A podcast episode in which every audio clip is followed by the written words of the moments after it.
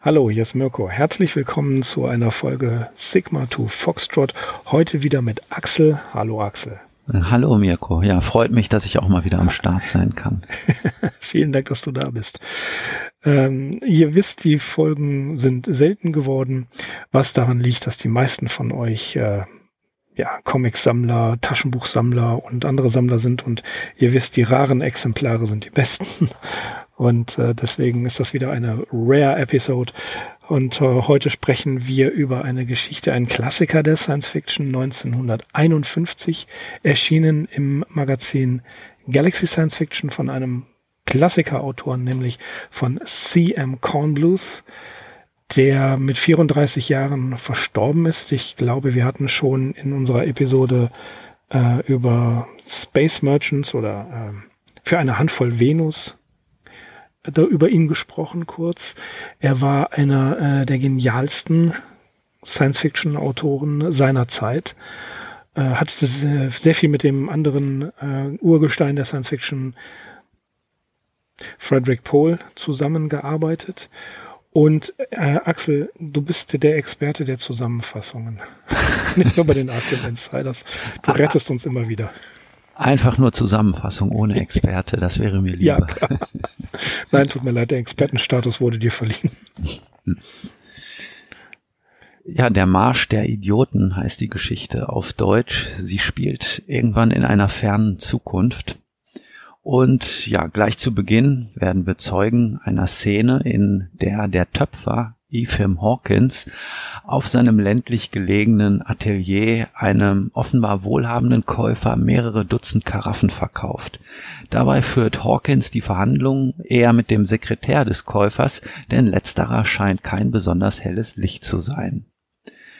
Nachdem der Besuch wieder weg ist, buddelt der Töpfer auf einem nahegelegenen Acker nach Oxiden, die er für seine Glasuren gebrauchen kann.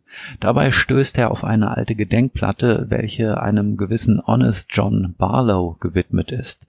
Barlow war 1988 während einer zahnärztlichen Betäubung ins Koma gefallen. Sein weder lebendiger noch toter Körper wurde daraufhin im Museum der Universität ausgestellt. Nachdem die Studenten allerlei Schabernack mit ihm getrieben hatten, kam Barlow im Jahr 2003 in ein gesichertes Labor zur Aufbewahrung.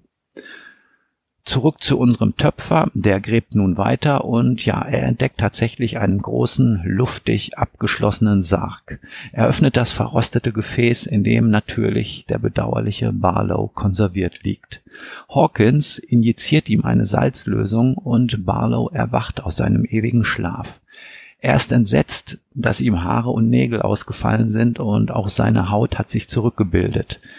Jetzt erfährt er nach und nach von Hawkins, wie er in seine jetzige Lage geraten ist. Dabei kommt auch raus, dass seit dem Jahr 2003 mehrere Jahrhunderte vergangen sind. Das aktuelle Jahr wird schlicht und einfach 7 minus B minus 936 genannt.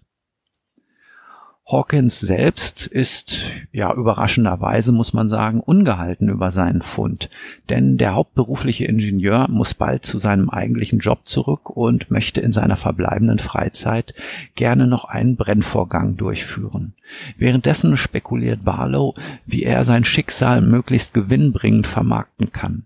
Eine Spekulation, an der sich Hawkins nicht beteiligt, denn Sowohl Barlows Schicksals, Schicksal als auch eine mögliche Monetarisierung desselben lassen ihn offensichtlich kalt. Er ruft stattdessen eine ominöse Zentrale in Chicago an, woraufhin der Psychiater Tiny Pete her herbeordert wird, um sich des Falls Barlow anzunehmen. Das letzte, was wir von Hawkins hören, ist, dass sein letzter Brennvorgang erfolgreich verläuft. Tiny Pete, äh, der Psychiater, arbeitet für eine Institution namens Vorprop und er buxiert Barlow jetzt zu seinem Wagen. Der Wiedererweckte ist begeistert von dem futuristischen Mobil, das sogenannte Traumboot, das mit rasender Geschwindigkeit in Richtung, Richtung Chicago abfährt. Der Psychiater schaltet das Autoradio ein. Aus den Boxen ertönen Nachrichten, die vermuten lassen, dass die gegenwärtige Politik ziemlich primitiv und albern ist. In der übertragenen Quiz Quizshow Das richtige Dreieck geht es um die simple Aufgabe, aus mehreren unterschiedlichen Dreiecken die beiden herauszufinden, die passgleich sind. Und schließlich folgen noch Meldungen von Katastrophen und Unglücken, die der Radiomoderator ungerührt und mit offener Sensationslust vorträgt. Tiny Pete und Barlow fahren durch eine Kulisse aus Wolkenkratzern, Hochstraßen und Hubschrauberlandeplätzen. Allerdings kommt es Barlow nun nicht mehr so vor, als würden sie besonders schnell fahren, obwohl der Tacho Höchstgeschwindigkeit anzeigt. Ihm kommt die Sache insgesamt komisch vor und während das Traumboot an einer Ampel hält, ergreift er die Flucht. Barlow macht einen Streifzug durch die neue Welt. Im Kino schaut er sich Propagandafilme gegen das Kinderkriegen an. Als er anschließend Meldungen vom Pferderennen studiert, stellt er fest, dass die ihm bekannten Leistungskriterien scheinbar gar keine Rolle mehr spielen und die Siege völlig willkürlich verteilt werden. Da erscheint wieder der Psychiater, Tiny Pete, auf der Bildfläche. Barlow erkennt zähneknirschend, dass er erwischt worden ist. Seiner Meinung nach gehört nämlich der Psychiater zu einer aristokratischen Herrscherklasse, welche den Rest der Gesellschaft als Sklaven hält. Und er, Barlow, muss ja in den Augen der Herrscher ein Risiko darstellen, da er sozusagen als hellsichtiger Neuankömmling die Sklaven aufklären könnte. Für diese Begründung erntet Barlow von Tiny Pete schallendes Gelächter.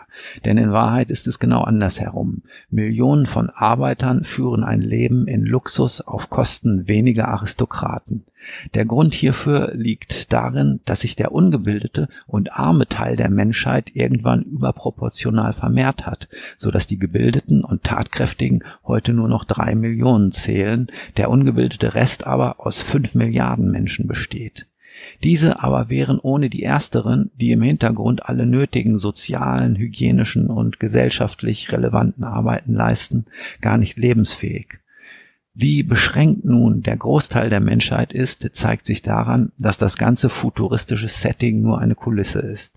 Die Traumboote fahren in Wirklichkeit gerade mal 100 kmh, obwohl sie laut Tacho 250 Meilen drauf haben. Und die Städte sind nichts anderes als lächerliche, kostspielige Konglomerate. Das Problem der intellektuellen Hintermänner, der Fauxprop, besteht darin, dass sie es trotz entsprechender Pro Propaganda nicht schaffen, den Vermehrungstrieb der sogenannten Idioten zu regulieren. Barlow, der früher ein gewiefter Immobilienmakler war, kann darüber nur lachen. Er verspricht Tiny Pete und seinen Kollegen, einem gewissen Ryan Nagana eine Lösung des Problems, natürlich nicht kostenlos.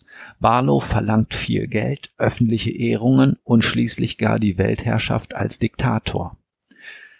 Dafür wird er zum Südpol geflogen, wo sich das Forschungszentrum der Bildungselite befindet und sein Plan ist folgender. Er will bei den Idioten einen sogenannten Lemming-Instinkt wecken. Und Lemminge, das sind ja bekanntlich kleine Nagetiere, die in Schwärmen zur Küste streben, weit hinaus ins Meer schwimmen, um dort jämmerlich zu ertrinken. Und ja, eben dies hat Barlow auch mit den Idioten im Sinn. In den folgenden Tagen lässt er sich als Diktator in Amt und Würden setzen. Nebenbei stellt er seinen Stab aus Werbefachmän Werbefachmännern und Kommunikationsspezialisten zusammen. Es wird eine TV- und Printkampagne initiiert, die der Bevölkerung das Leben auf dem Planeten Venus schmackhaft machen soll. Und es klappt.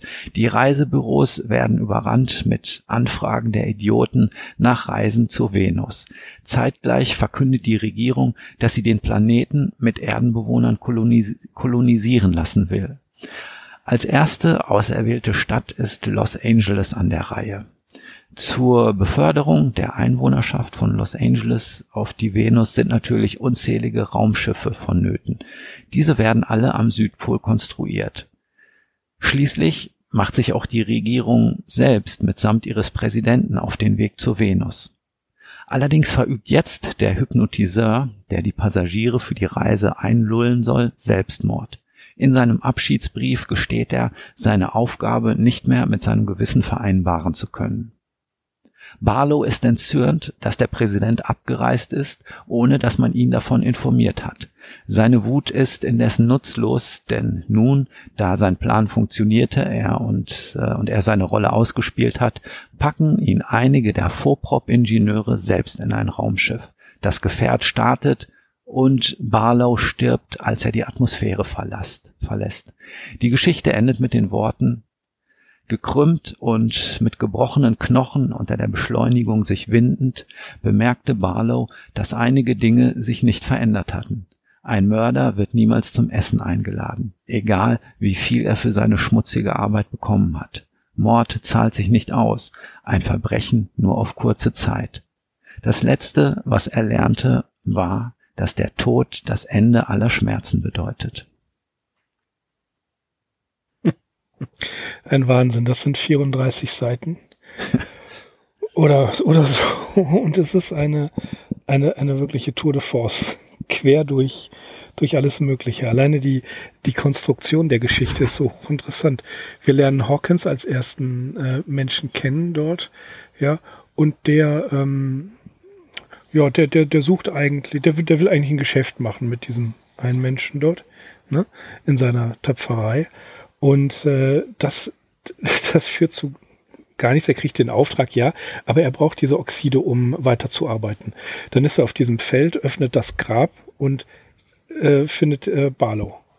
So, und dann ist es eine, eine Wendung der Geschichte, dass die eingeführte Person Hawkins äh, nach ein paar Seiten schon wieder weg ist. und einge, eingeschoben wird Barlows Geschichte, nämlich als ähm, als eine, äh, ja, in einer Platte eingravierte Geschichte über denjenigen und man hat ihn äh, in, in so eine Art ja, äh, Starre versetzt und dann wird er aufgeweckt durch die Kochsalzlösung. Und dann äh, kommt ein, ein Agent oder ein Psychiater, Tiny Pete, und nimmt ihn mit.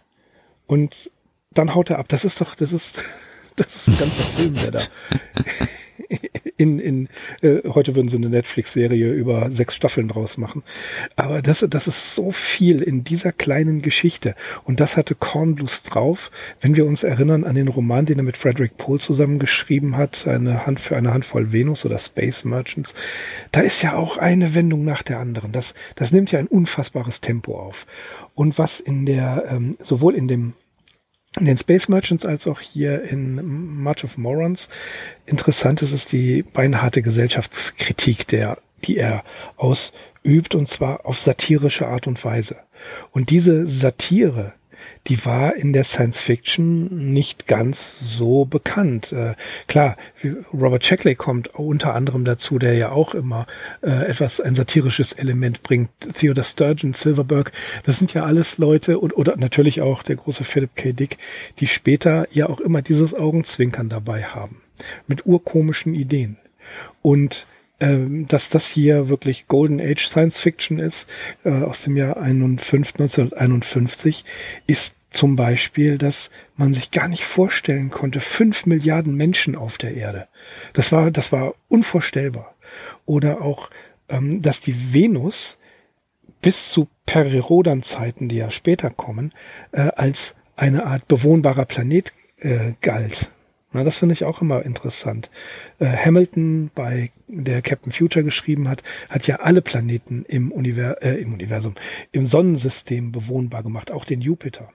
Ne? Mhm. Und äh, das, das verrät uns so ein bisschen die Golden Age Science Fiction, aber eben diese Gesellschaftskritik, Werbung, dass Politik eigentlich nur noch ähm, eine, ja, ähm, eine Kulisse Ach. ist.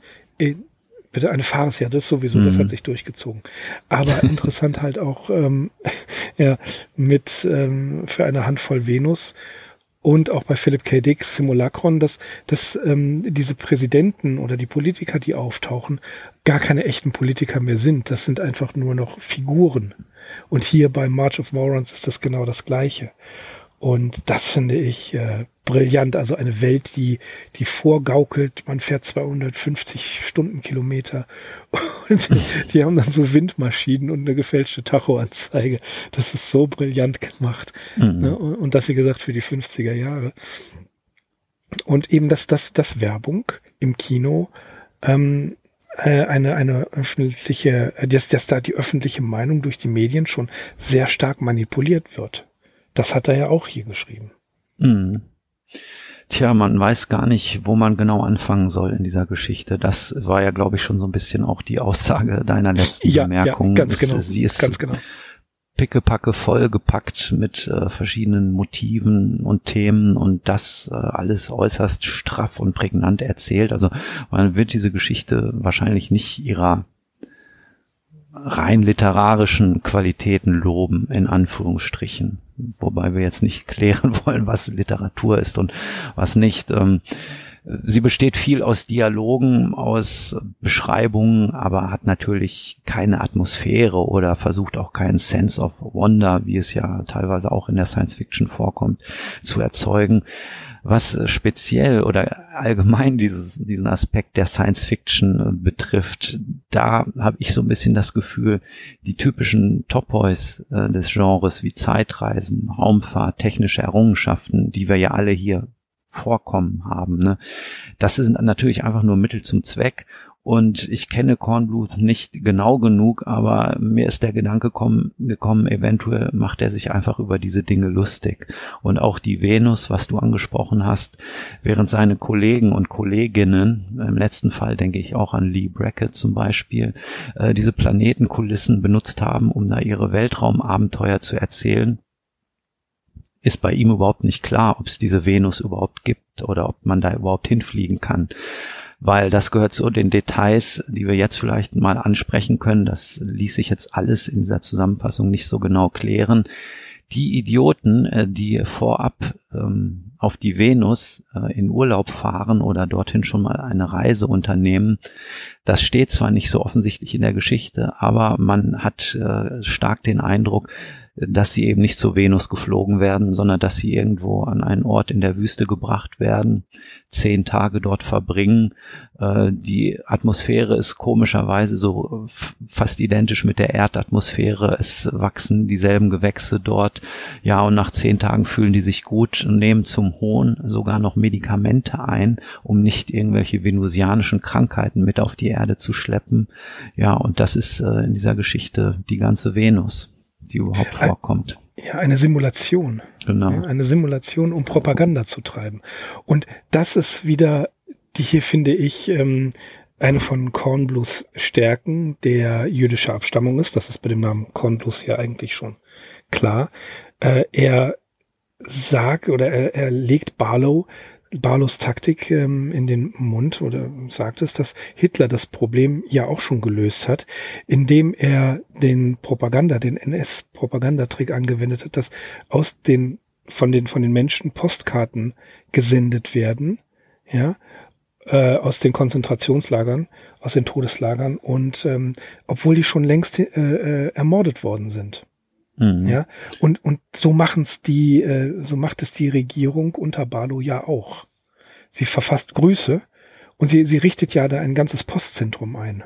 Mhm. Ne, um, um diese, äh, um, um diesen, diesen Propaganda-Effekt weiterzutreiben. Genau, die hinterblieben oder die auf der Erde gebliebenen erhalten beruhigende Briefe von den angeblich nach der Venus ausgeflogenen Verwandten. Ja, das ist schon keine äh, Satire mehr, sondern ja, diese Anleihe an den Holocaust, so, das ist schon äh, ja recht bitter, so recht zynisch auch.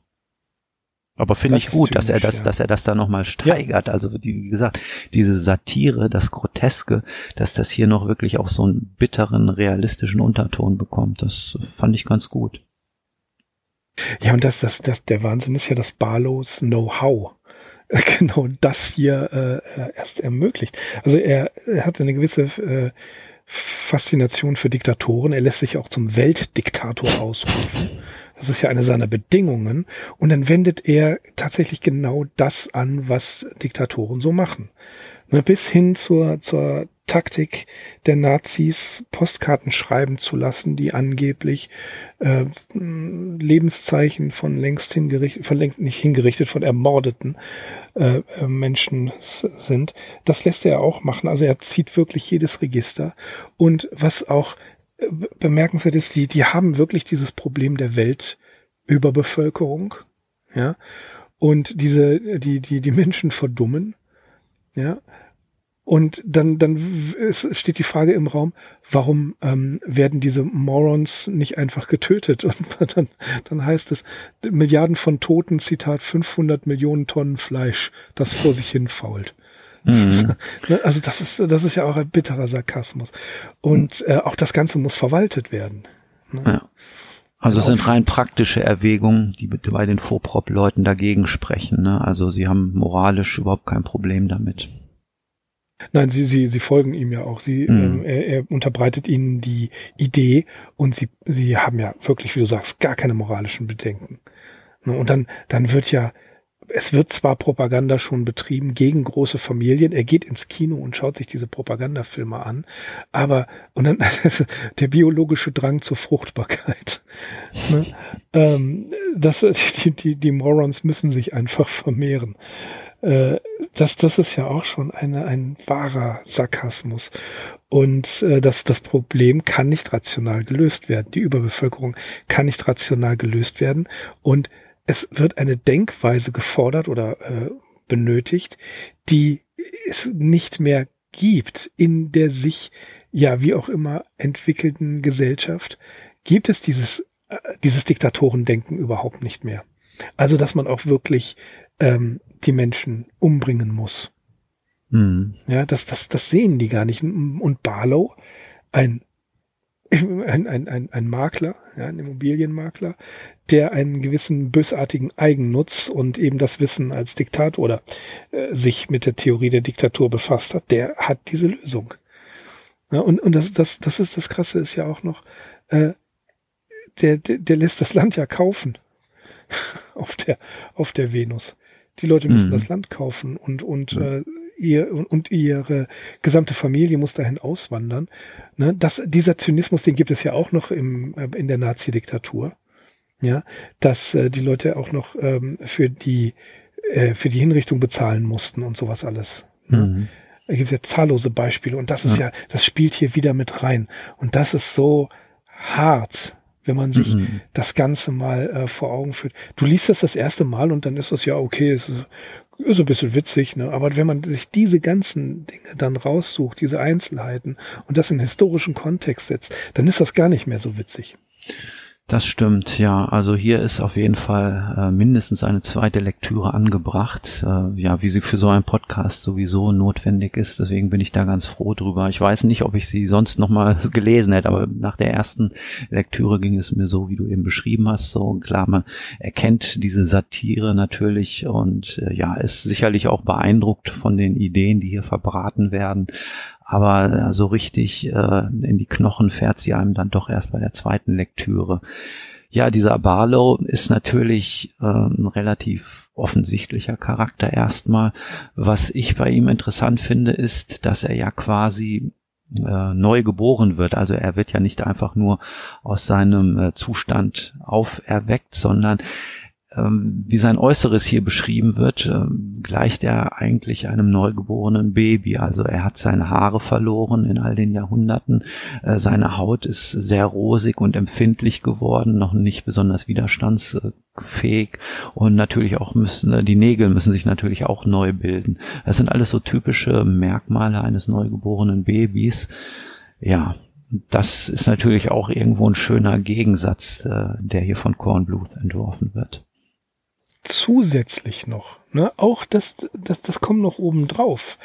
Er, ähm, ja, er, er, er, er wird von den Toten erweckt, ja, hat seine Geschichte auf diese Metallplatte geschrieben bekommen, damit man weiß, wer da drin ist, und kommt quasi wie als Neugeborener auf die Welt, wie du es gerade beschrieben hast, ist aber absolut kein bisschen unschuldig. Genau. ja, sondern äh, beschwert sich direkt erstmal, er. Das ist das Erste, was er macht. Er beschwert sich und ähm, dann, dann legt er direkt los. Das, das ist ja auch so brillant geschrieben. Das sind alles so, so, so Kleinigkeiten, die dann äh, noch einen, dann setzt Kornblues noch einen drauf. Und was auch interessant ist, diese, ähm, diese Konstruktion. Ne? Äh, auf der dritten Seite, vierten Seite, als äh, Hawkins diese, dieses Grab findet, da kommt ja erstmal eine Seite lang beschrieben, ähm, was eigentlich mit Honest John Barlow passiert ist, sondern dann gibt's den nächsten Twist und dann am Ende der Geschichte wird ja schon wieder gesprungen, indem diese äh, Familie den Werbespot sich anguckt. Ne? Das ist ja auch schon wieder eine Story in der Story. Mhm. Und das, ähm, und das, das macht, das macht Frederick Pohl immer wieder mit einer hohen Geschwindigkeit. Das ähm, zum Beispiel bei Sturgeon oder auch vor allen Dingen bei Alfred Bester in den Kurzgeschichten kommt das ja auch immer vor. Diese ganzen Sprünge da drin. Ne? Dann springt er wieder in einen, einen, einen völlig anderen Zusammenhang und dann springt er noch wieder zurück und dann merkt man, äh, dass diese, diese, diese Interludien tatsächlich notwendig sind, um die Geschichte aus einem eigen, anderen Blickwinkel zu betrachten und dadurch noch ein bisschen zu bereichern. Mhm. Und das ist schon bei allem recht brillant gemacht. Klar, es ist insgesamt ein sehr komplexes Gefüge, das hier auf wenigen Seiten erzählt werden möchte. Ne?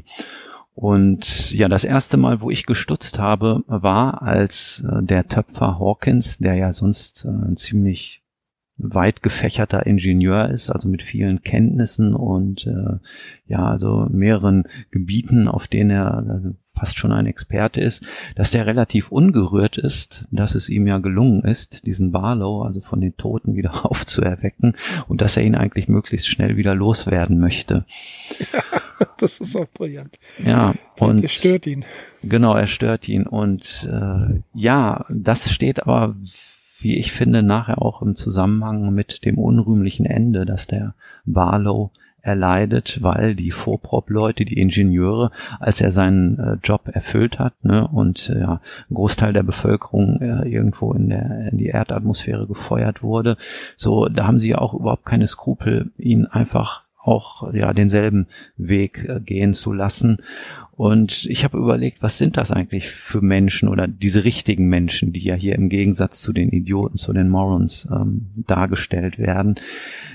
Das scheinen eigentlich sehr lösungsorientierte, sehr rational arbeitende Leute zu sein, aber die tragen doch insgeheim äh, so eine Verbitterung oder wenn nicht sogar einen Hass auf Leute wie Barlow und speziell dessen Epoche mit sich herum, weil in dieser Zeit wurde der Grundstein für Probleme oder für das Problem der Überbevölkerung gelegt, ne, unter dem sie jetzt zu leiden haben. Und ja, es klingt dann eben auch wie so ein bisschen wie so ein Racheakt, dass sie gegen Barlow ja nachher im wahrsten Sinne des Wortes zum Teufel jagen. Ja, nicht nur das, sondern er hat seinen, er hat quasi seinen Job getan. Was ja auch so äh, witzig ist, dass eine Stadt ausgelöst, ausgelost wird und dann werden die Leute da zur Venus vermeintlich geschossen und dann beginnt ja ein Wettrüsten. Ne? Mhm. Es, ähm, die, die, die, die Häuser, die, die Wolkenkratzer, alles wird plötzlich Rohstoff für Raketen. Es werden überall Raketen gebaut und dann ballern die, die zu Hunderten in die Atmosphäre und die ganzen Länder ziehen nach. Deutschland matcht sich mit Frankreich, Irland mit äh, England, China mit der, mit den Russen. Ne, alle wollen immer mehr Raketen bauen, immer mehr Leute zur Venus schießen und es, es, es gibt dann äh, ein, den Wettlauf zum Mond der 51 war das ja alles noch nicht so. Aber ähm, das Wettrüsten ist in diesem Zusammenhang auch nochmal mit einem satirischen Gestus belegt. Mhm. Das Wettrüsten, der überall kommen Raketen, aber die wollen äh, keine Zerstörung. Natürlich wollen sie Zerstörung. Die Menschen werden ja getötet dadurch. Aber die wollen alle zu, als erstes zur Venus und die wollen alle noch viel mehr Menschen zur Venus schicken. Also ein, ein Wettrüsten auf Kosten von Menschenleben, wo aber alle denken, das ist zu ihrem Besten gemacht. Das ist ja auch noch sowas. Das ist so scharfsinnig von Kornbluth alles geschrieben. Mhm. Ja, und was ich noch bemerkenswert finde, speziell an diesem Charakter Barlow, um, dass ihm und der Zeit, aus der er stammt, das hat man ja nun auch nicht ähm, so häufig, dass ein Zeitzeuge von einer Jahrhunderten entfernten Epoche auf einmal äh, mitten unter uns auftaucht, dass die null Interesse für seine Vergangenheit haben. Also, dass sie das völlig kalt lässt. Es scheint offensichtlich überhaupt keine Historiker mehr zu geben.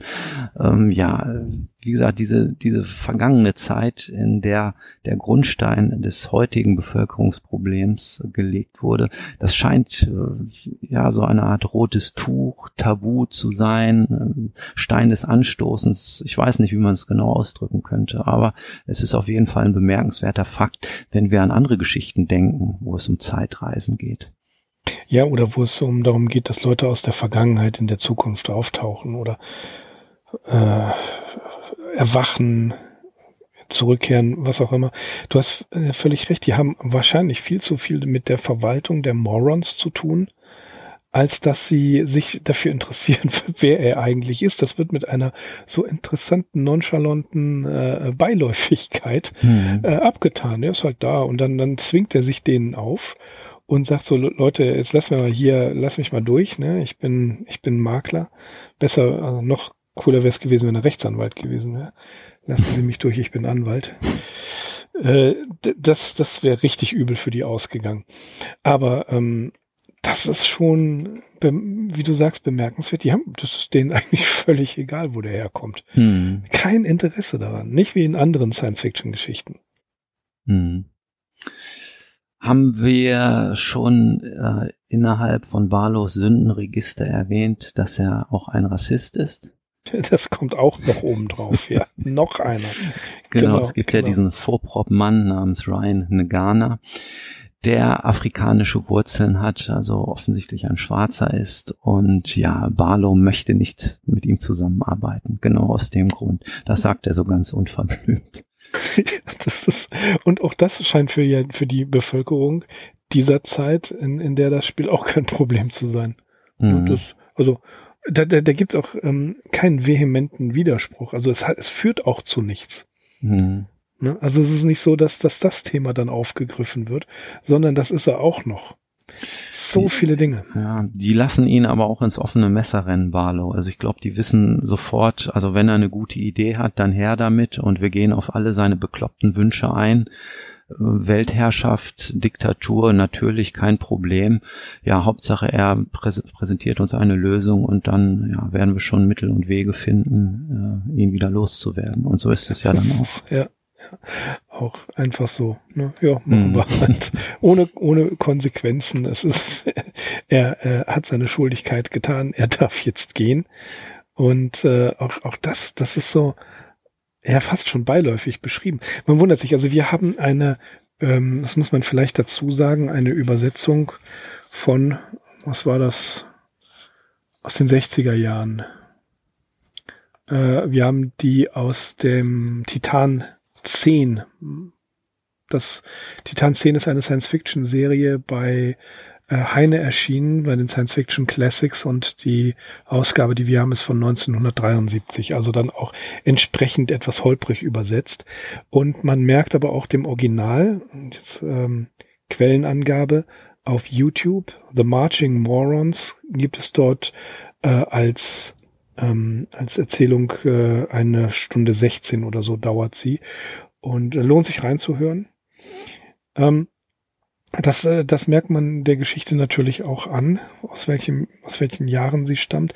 Aber äh, bei, bei aller Einfachheit teilweise der Sprache äh, und auch bei aller Holprigkeit der Übersetzung muss man schon sagen, sie ist kein kein sprachliches Wunderwerk, kein, kein Kunstwerk. Das hast du ja auch schon genau, gesagt. Genau, ne? ja. Aber inhaltlich von den ganzen Ideen, die hier in Hochgeschwindigkeit äh, durchgezogen werden, finde ich, ähm, hat die Geschichte schon richtig Gewicht. Ja, meine Vermutung ist ja, oder darüber haben wir uns, glaube ich, auch schon unterhalten, dass das eben so ein Merkmal dieser amerikanischen Literatur oder dieser speziellen Genre-Literatur auch ist, ähm, was wir so aus dem deutschen Sprachraum eigentlich nicht kennen, weil hier wahrscheinlich immer ein großes Gewicht auch auf die sprachliche Ausarbeitung gelegt wurde. Und ja, diese, dieser Ideenreichtum, der erscheint mir typisch amerikanisch auch äh, dieser Wunsch, einfach was Neues auszuprobieren und ja, sich so eines Genres wie der Science Fiction zu bedienen das äh, ja ist eigentlich doch so eine originäre Leistung der Amerikaner, wie ich finde, oder meinetwegen auch der Briten. Ja. Aber mhm. die deutsche Science Fiction äh, hat es ja etwas äh, schwerer gehabt und ist ein bisschen schwerer in die Gänge gekommen, obwohl es ja hier auch schon früher Science Fiction gab. Ne? Also äh, Paul Scherbart und Kurt Lasswitz und so. Aber diese diese Chutzpe, diese Kaltschnäuzigkeit, mit der so eine Story hier erzählt wird, dieser extrem satirische Tonfall und äh, ja auch dann diese zynischen Seitenhiebe auf den Holocaust so das ist, kann fast eigentlich nur äh, aus Amerika kommen finde ich. Mhm. ja das, das ist wahr. Und ähm, ich habe das schon mal zitiert. Heiner Müller hat mal gesagt Brecht hätte aus einer Szene eines Beckett Theaterstücks ein ganzes eigenes Stück gemacht Mhm. Und genauso kann man das auch sagen, das ist so unglaublich verdichtet hier bei Corn Blues, dass man aus vielen Ideen, die Corn Blues alleine in dieser Geschichte The Marching Morons ähm, präsentiert, dass da manche eine ganz eigene Story daraus machen würden. Mhm. Und, und ich glaube, ja, man hat einfach zu viele Ideen gehabt ja, man muss, so stelle ich mir das vielleicht auch vor, als Autor der Versuchung widerstehen können, äh, seine Figuren dann zu sehr auszuschmücken. Also er hat so ein paar ganz prägnante Merkmale, die diese Leute hier kennzeichnen und mehr wird überhaupt nicht zu ihnen gesagt. Also Tiny Pete, der Psychiater und dann der Ryan Nagana, über die erfahren wir halt überhaupt nichts Persönliches. Ne? Also es sind rein nach ihren Funktionen hier äh, eingebaut. Ja, und der Barlow wird natürlich äh, charakterisiert anhand äh, seiner absurden Vorstellungen und äh, ja seiner zynischen Idee, die er sich äh, ja einfach von Adolf Hitler ausgeliehen hat. Und mehr muss nicht gesagt werden. Ne? Wir müssen nicht wissen, was für ein Verhältnis er zu seiner Frau hatte oder ob er vielleicht auch irgendwelche wirklichen Tugenden hatte. Ne? Das, das ist alles unwichtig für die Geschichte. Genau, es ist, es ist straight auf den Effekt hingeschrieben. Ganz, ganz konsequent, ganz konsequent. Und äh, das, das gefiel mir auch sehr gut. Ne? Also nichts Überbordendes. Wir haben, glaube ich, in einem anderen Podcast noch vor gar nicht so langer Zeit genau über dasselbe Thema gesprochen. Mhm. Ich erinnere mich dunkel. das war der letzten Arkham Insiders Folge, glaube ich. Da hatten wir es auch. Genau das Gleiche. Ja. Ne? Also, mhm. dass, dass ähm, es Beiwerk geben kann, aber nicht geben muss. Wobei ich natürlich, je nachdem, wie es geschrieben wird, mir auch äh, äh, stundenlang Beschreibungen von, von Arbeitszimmern oder Bibliotheken äh, durchlesen kann, wie sie zum Beispiel auch in Rollenspielmaterialien mm, geliefert werden. Das mag ich auch. Ne? Klar. Mhm. Weil dann die Gedanken so schön abschweifen. Mhm. Aber hier bei Cornbus schweift überhaupt nichts ab. Da geht das knallhart. Du wirst von an die Hand genommen und durchgeschüttelt und äh, zum Ziel geführt und dann äh, nach, nach 30 Seiten denkst du, boah, was hat denn der da alles reingepackt? Und hm. äh, ich finde das gar nicht schlimm, dass er manche Ideen überhaupt nicht ausführt. Ja, Zum Beispiel an, mit dem Hawkins, ne? Ja, das dieser Töpfer. Dieser Töpfer. Ja, es, es gibt einen, äh, einen weiteren Töpfer, Joe von der Milchstraße heißt es. Das ist der Galactic Pot Healer von, von Philip K. Dick. Und der hat, äh, das muss diese Geschichte gewesen sein, wo es darum geht, dass die Türen bezahlt werden müssen. Ja, also ich glaube, es war Joe the Galactic Pot, Pot Healer. Ähm, da ist Joe will zur Arbeit und kommt aus seiner Tür nicht raus, weil die Tür fünf Cent verlangt und er hat keine fünf Cent. Fragt man sich auch, wo gehen die ganzen 5-Cent-Stücke hin? Und äh, dann nimmt er einen, einen Schraubenzieher und knackt die Tür, macht das Schloss kaputt und dann sagt die Tür, ich werde sie verklagen. und Joe sagt dann, oh, von einer Tür verklagt, bin ich noch nie verklagt, verklagt worden. Ich denke, ich lasse es drauf ankommen. also das ist auch so brillant. Und äh, das ist der andere äh, Töpfer, der mir eingefallen ist. Und du wirst ja völlig aufs Glatteis geführt. Ne, du denkst mhm. ja, ähm, äh, hier Hawkins ist die Hauptperson und dann ja, ja. geht er geht er halt wieder zu seinen Brennöfen. Für ihn ist die Sache mhm. erledigt. Auch mhm. super, absolut, absolut. Ja. So viele Turns dann und Twists da drin. Also das ist mhm. ein echter Kornblues. Ja, Axel, wollen wir zum Ende kommen? Ja, hast du gut ausgewählt, die Geschichte. Ähm, du hast ja schon im Vorfeld erzählt, dass du sie länger kennst. Kannst du dich erinnern, wann du sie zum ersten Mal gelesen hast? Absolut nicht, aber das kann sein 2011. Und zwar, ähm, ich bin deswegen drauf gekommen, das habe ich ja auch schon mal im Podcast erwähnt. 2011 kehrte ich nach äh, dem Versuch in der hohen Literatur mich umzutun nach Studium und allem Möglichen, kehrte ich reumütig zur Science Fiction zurück. Und äh, sie hat mich in Gestalt äh, von äh, von von SFF Audio empfangen und ähm, wieder ja herzlich empfangen. Ne? Und bei SFF Audio ist diese Geschichte das erste Mal erwähnt worden oder für mich das erste Mal erwähnt worden. Dann habe ich sie mir durchgelesen und muss, musste sagen, ja, das ist schon, das war ein guter Tipp mal wieder von mhm. Jesse und Scott. Und äh, ja, das muss um 2011, 2012 gewesen sein. Vorher hatte ich mal gelesen eben ähm, Merchants of Venus, Venus, also die äh, für eine Handvoll Venus, Space Merchants. Und äh, da hatte ich Kornbus zwar von früher schon immer so ein bisschen mitbekommen, aber so richtig ähm, mir zum äh, mir ins Gedächtnis kam er erst durch eine Handvoll Venus und dann eben anschließend äh, durch die Geschichte The Marching Morons, weil mich auch der Titel so interessiert hat, die der Marsch der Idioten. Mhm. Ne? Wenn man heutzutage eingibt, The March of Morons oder die marschierenden Idioten, dann kriegt man eine ganze Menge aktueller De Demonstration präsentiert und denkt sich, mein ja. Gott, Mr. Cornbluth, ja. woher hm. wussten Sie das? Man kann viel über den gegenwärtigen Zustand nachdenken, wenn man diese Geschichte ja. gelesen hat. Ja eine Extrapolation, wie ja, ja. Ursula Le Guin das beschreibt, die äh, erschreckenderweise in der Realität angekommen ist. Mhm. Gut, nochmal äh, den Tipp von uns auf YouTube zum Nachhören The Marching Morons einfach eingeben. Ich bin gerade nicht sicher, ob diese Geschichte aktuell irgendwo gedruckt zu finden ist, aber in Anthologien aus den 70er Jahren oder die auch sich mit der Science-Fiction-Ära des Golden Age befasst, da findet man sie auf jeden Fall irgendwo. Und sie müsste äh, im äh, Internet Archive, archive.org, in einer, in der Ausgabe ähm, von 1951 zu finden sein, wovon wir vorhin gesprochen haben. Äh, äh, was war das? Galaxy Magazine. Mhm. Ja, von dem ja auch einige Ausgaben auf Deutsch erschienen sind, äh, unter dem Titel Galaxis. Galaxis, genau. Und das war, glaube ich, auch, war das Heine? Ja, das war Mr. Heine, Heine gewesen sein. Mm, ich glaube Möwig oder, ja, oder? Pavel. Oder Möwig. Das kann sein. Ähm, auf jeden Fall, wenn man äh, da ein bisschen recherchiert, findet man, denke ich, äh, die englische Fassung auf jeden Fall. Die äh, englische Fassung von March of Morons als YouTube oder auf YouTube ist auch zu finden. Und bleibt zu hoffen, dass es irgendwann mal in einer Anthologie auch auf Deutsch wieder erscheint in einer etwas besseren Übersetzung. Ja, so eine Anthologie mit klassischen SF-Geschichten, das wäre eigentlich eine feine Sache. Also Heine legt ja diese SF-Klassiker teilweise immer noch auf, aber das sind Romane, soweit ich weiß. Kurzgeschichten haben es ja immer ein bisschen schwerer.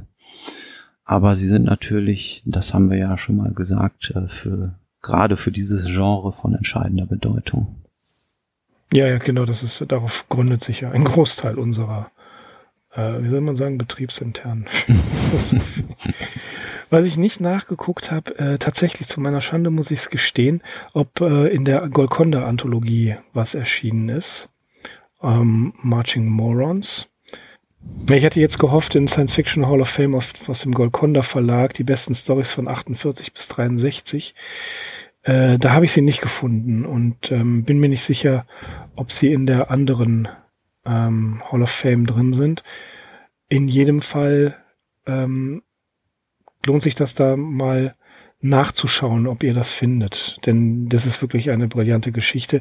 Andererseits hier die ähm, Science Fiction Hall of Fame, wie wir festgestellt haben, Axel und ich, ähm, ist das auf jeden Fall eine, ähm, ja, eine Anschaffung, die sich lohnt. Und hm, diese Anthologie. Genau, das war das, was ich eben äh, gesagt habe. Ich hatte die jetzt gerade nicht mehr auf dem Schirm, aber ja, so nach diesen Pro nach diesen Gesichtspunkten äh, mal äh, eine Anthologie zusammenzustellen, das ist auf jeden Fall eine gute Idee. definitiv ist es wirklich eine großartige. Wenn ich mir die beiden Bände, die, die Inhaltsangabe angucke, da sind wirklich Sturgeon, Heinlein, Lester Del Rey, Campbell, Paget, Simak, Brown, Maury Leinster, Judith Merrill und in den anderen auch CM Corn Blues und Diamond Knight. Die sind dort alle vertreten, also wirklich das Who is Who des Golden Age und äh, das äh, kann man definitiv äh, empfehlen, bei Golconda erschienen. Äh, Band 1 und 2, Science Fiction Best of. Ja, besorgt's euch. Das, das bereut ihr nicht. Science Fiction Hall of Fame heißt das. So. Das bereut ihr auf keinen Fall. Jo, dann würde ich sagen, ich bin mal gespannt, was du demnächst wieder für eine Geschichte ausgraben wirst. Ich bin wie immer gerne mit von der Partie wieder. ja, ja, gerne, gerne, gerne. Ich dachte, äh, was haben wir denn da für so einen Typen mit muskelbepackten äh, Schwertarmen? Ach so. Vielleicht, vielleicht das, das weiß ich aber. Hm, okay. Ja. Hm. Hin und wieder müssen wir das mal machen bei Chrome. Aber wir schauen mal. Bleibt äh, uns gewogen. Vielen Dank fürs Zuhören. Und äh, das war mal wieder eine Ausgabe von Sigma 2 Foxtrot, der äh, Rare Podcast möchte ich ihn nennen.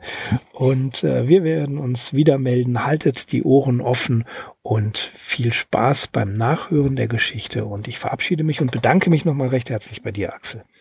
Nichts zu danken. Ich habe mich, wie gesagt, gefreut, dabei zu sein. Ja, und auch von mir alles Gute. Und wir hören uns entweder hier oder bei den Arkham Insiders. Ne? Macht's gut. City 咻咻咻咻咻咻